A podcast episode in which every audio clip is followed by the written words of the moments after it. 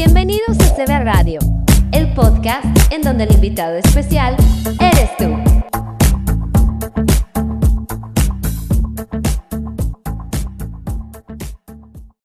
Hola, hola, hoy en Moviendo Vidas hablaremos de la diversidad familiar y los diferentes tipos de familia que existen. Comenzamos. Hola, soy Daniela Egui, psicóloga con especialidad en tanatología y maestría en educación. Te invito a seguir moviendo vidas a través de CB Radio México. Aquí aprenderás a saber y a reconocer que amarte a ti mismo es lo único que tienes que hacer sobre todas las cosas. Fluye y que nada te incluya. Los 10 tipos de familias más comunes. Híjole.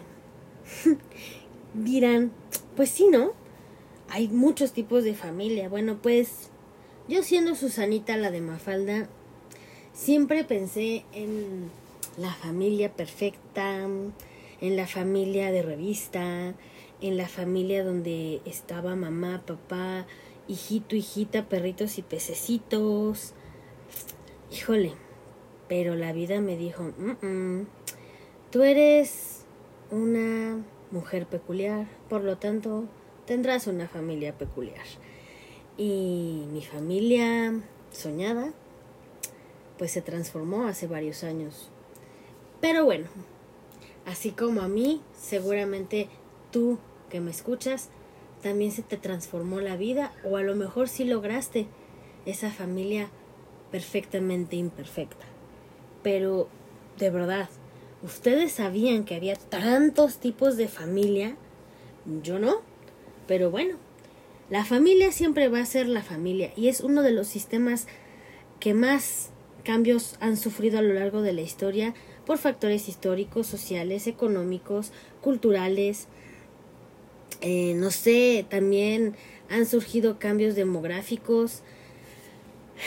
Vamos rapidito a los 10 tipos de familia. Este va a ser un podcast breve, pero creo que nos va a dar una ligera esperanza a las personas que nos quitaron a nuestra familia perfecta de revista y que el universo nos otorgó otra familia mm, peculiar y no tan común. Pero bueno, empecemos. La familia nuclear es la compuesta por un hombre y una mujer con o sin hijos. La familia extensa es este tipo de familia que integra además otros parientes cosanguíneos como abuelos, tíos o primos. Esto se da mucho en pueblos donde hay un gran terreno y cuatro casitas y comparten el patio en común. Eso se da más en, en pueblitos eh, como en Toluca, en San Mateo, en Maninalco, todos esos lados. La familia monoparental, y yo aquí quiero hacer un paréntesis, porque monoparental vuelve a ser un nombre basándose en el patriarcado. A ver, ¿por qué familia monoparental? La familia está compuesta por un único progenitor, ya sea madre o padre, con uno o varios hijos. Entonces, si es el padre, es monoparental, pero si es la madre, es monomarental. Así que también hay que cuidar esos términos. Creo que aquí yo quiero hacer un énfasis y muy en mi historia personal.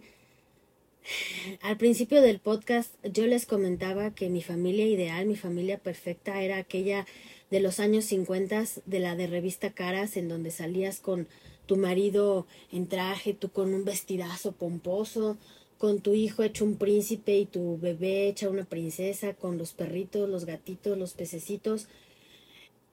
Ese era, ese era mi sueño, ¿no? Y, y, y fue un sueño construido desde los cinco años. Y no se logró no por mí, sino por una persona con la que no contribuyó a mi sueño y está bien. Y entonces el universo me mostró otro tipo de familia, una familia conformada por mi hijo y por mis mascotitas, que para mí son mis hijas, mis peces, y yo creo que próximamente eh, vamos a adoptar a un conejo o a un pato o a un ratón, porque mi hijo es igual de animalero que yo. Y esa familia monomarental fue la que el universo me otorgó para decirme, esta es tu familia perfectamente imperfecta. Y con esta familia vas a poder lograr muchas cosas. Y así ha sido. La siguiente familia es la familia reconstruida, que ahora es a la que yo aspiro. ¿Y por qué digo que es a la que yo aspiro? Porque es la también llamada ensamblada, compuesta o binuclear. Este tipo de familias se da cuando uno o varios miembros de la actual pareja tiene uno o varios hijos de las uniones anteriores. Es decir, el padre y la madre en alguno de los casos o es divorciado o divorciada o viuda o viudo y tienen hijos de la unión anterior. Como quien dice, hablamos del título de la película de Los tuyos, los míos, y por qué no, si estás en edad, quizás los nuestros. Aunque después de toda la pandemia, híjole, yo creo que nos quedamos en los tuyos y los míos y armamos una gran familia reconstruida y ensamblada porque no sé en qué momento pensé o quise o pretendí tener tres hijos humanos y no, señores. Tristemente, la economía, el mundo, está de pensarse en tener más hijos y las personas que no traen hijos al mundo, yo no lo entendía, pero creo que es muy aceptable y muy em, heroico el no traer a niños o niñas a sufrir más de la cuenta y está bien está padre porque finalmente, o sea, sí, la situación eh, anímica, la situación mundial eh, está muy, muy caótica. Y aquí es donde entra un modelo familiar multiespecie. Todos estos factores antes mencionados aquí eh, nos han cambiado profundamente en la mentalidad de la sociedad, eh, creo que muchas situaciones nos han truncado en proyectos, en cambiar preferencias, en tener posibilidades inalcanzables de poder formar una familia, porque pues hay situaciones que pues nos han dicho, por ahí no va. Y en este contexto nace el fenómeno de los perrijos o de los gatijos, un concepto ligado a un nuevo modelo multiespecie cada vez más asentado en todo el mundo. Las nuevas generaciones, en lugar de tener hijos humanos, deciden tener un perro o un gato mayormente adoptados, no comprados. Y esto hace que cumplan la función afectiva muy importante que ayuda a los dueños a tener compañía, generando un sentimiento de protección y cercanía y, ¿por qué no?, eh, tratar de ayudar a la, a la ansiedad, a la depresión y a la situación de tener un sentido de pertenencia y alguien por quien ver y a quien cuidar. Esto pues es más o menos parecido a tener un hijo.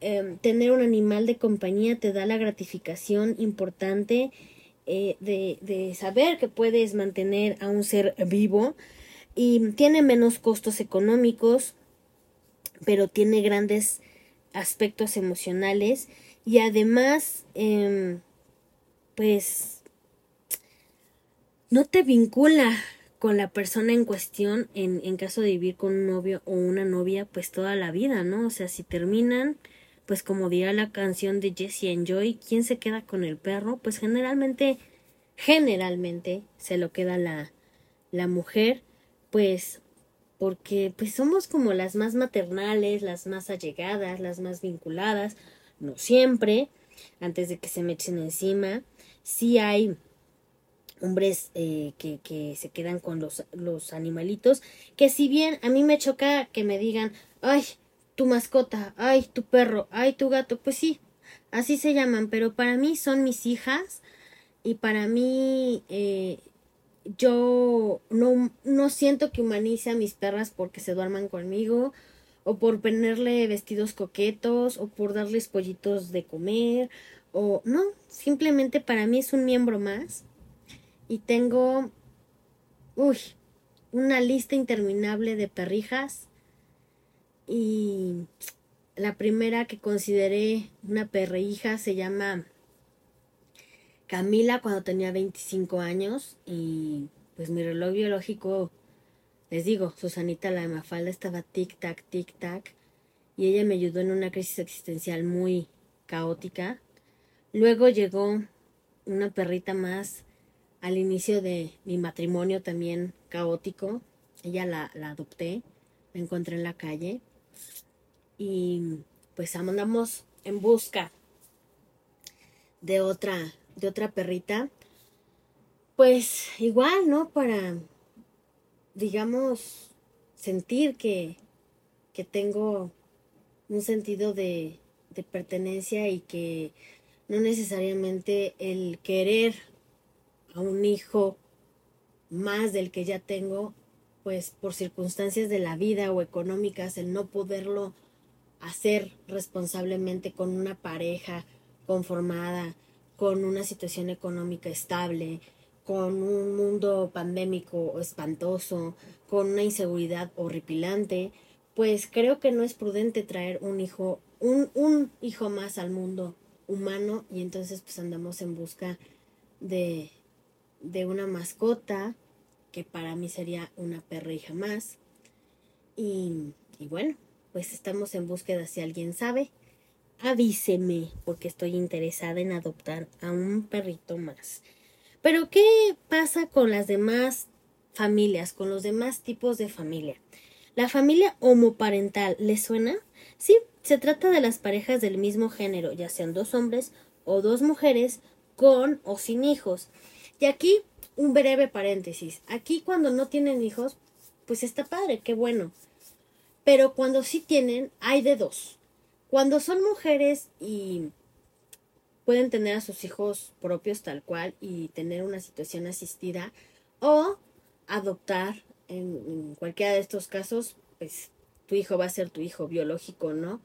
Entonces, si se da, yo les recomendaría, eh, sea cual sea el tipo de familia que sea, tener eh, establecido lo emocional, lo económico y sobre todo tener empatía y inteligencia emocional, si no, por favor, ni, ni siquiera tengan una planta. Porque mm, aquí viene la parte de familia de padres separados y creo que este tipo de familia que se caracteriza por tener a papás divorciados y no vivir juntos por circunstancias de la vida, porque él no funcionó, porque ella está loca, porque el otro es irresponsable, porque sí se da que hay mujeres irresponsables y que te botan a los hijos y que se los queda el papá y los termina cuidando la abuela paterna, que también es un caso raro porque las abuelas maternas generalmente son más allegadas a los nietos. No sé por qué, ese es otro tema, es otro podcast. Voy a investigar estadísticamente por qué las abuelas paternas son tan desapegadas de los nietos. Pero yo he visto muchas familias eh, de, de, padres divorciados que pues la, la gran mayoría se llevan del moco y se llevan mal. Pero otras hasta viajan a Disneylandia recién separados y, y se llevan bien, claro. Antes de que empiecen los papás ausentes e irresponsables a decir, pues sí, entonces, ¿por qué tú no te puedes llevar así con tu expareja? Porque mi hijo, ese padre que estoy mencionando, eh, cabe recalcar que es un padre responsable, económica, emocional y tiene una inteligencia muy avanzada que tú ni a los talones, hijo. Entonces, no quieras comparar tu situación con la situación de este actor muy famoso. Ahí gogueenlo porque no quiero dar nombres.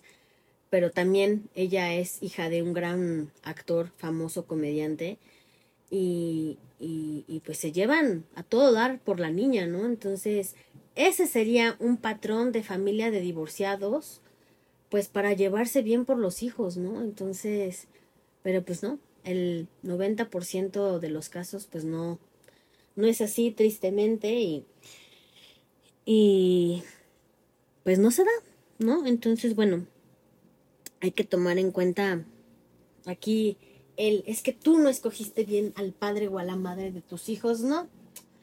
No, no, yo sí escogí. A mí me dijeron tal o tal cosa, a ti te dijeron tal o tal cosa, pero ellos decidieron ser males, malos padres o malas madres y pues esa responsabilidad no te toca. Así que, como lo he dicho en podcast pasados, dejen de cargarse culpas, por favor, porque nadie decide por alguien más, no ser un padre o una madre presente, o una madre o un padre económicamente responsable.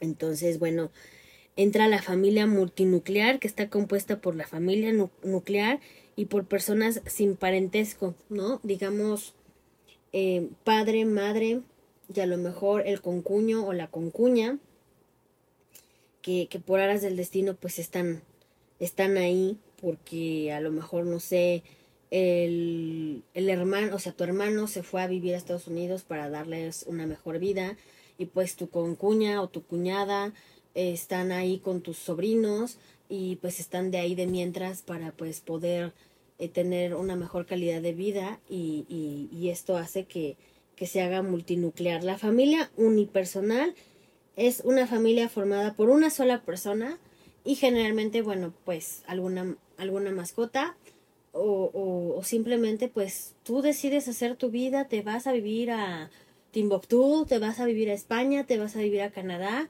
y, tú solito haces tu propia familia y creo que eso también está interesante, está padre. Y la familia Ding, yo no sabía, pero son parejas sin hijos que posponen o renuncian totalmente a la maternidad y paternidad. Para mí esto es un nuevo término.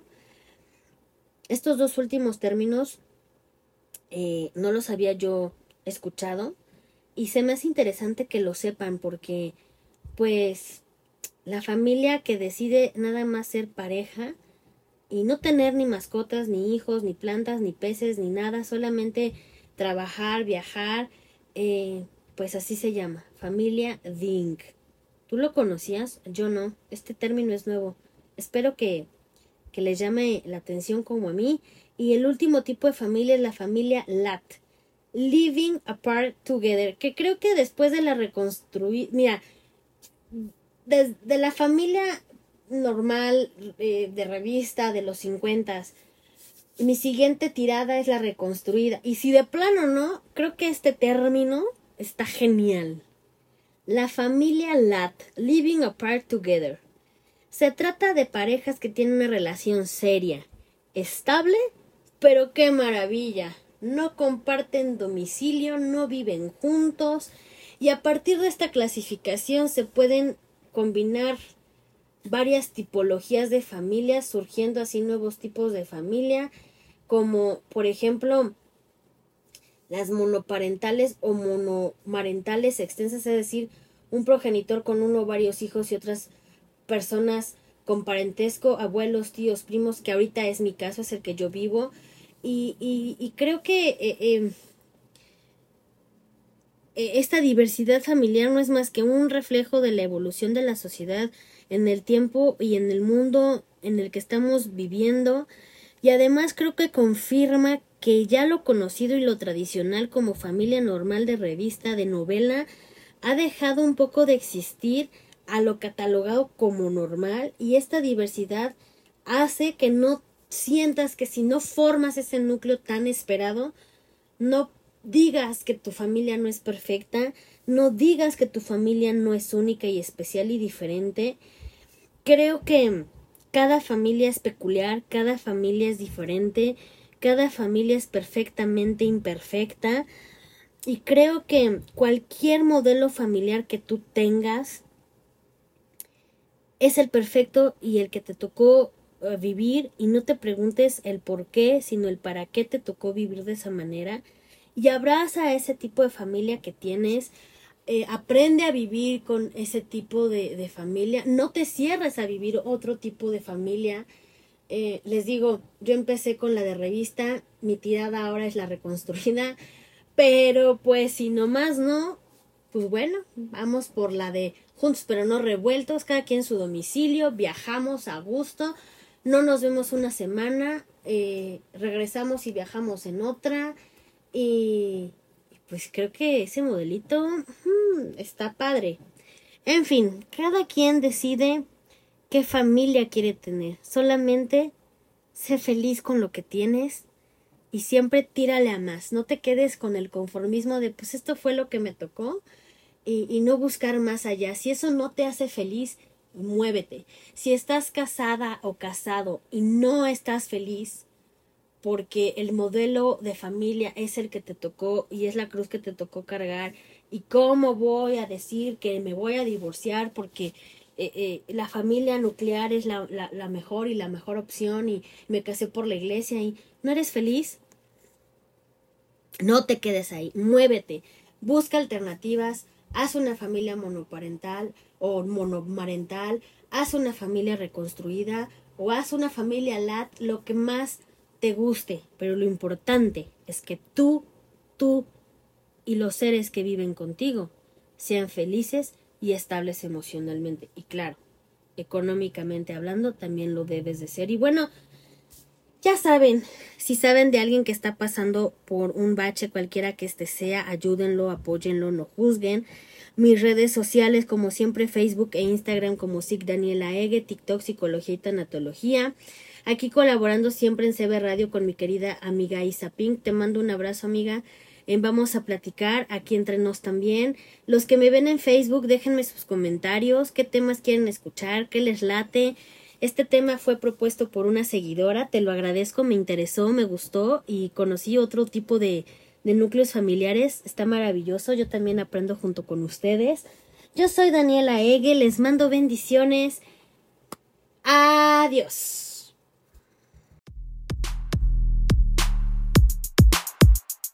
Este es un podcast original de CB Radio México.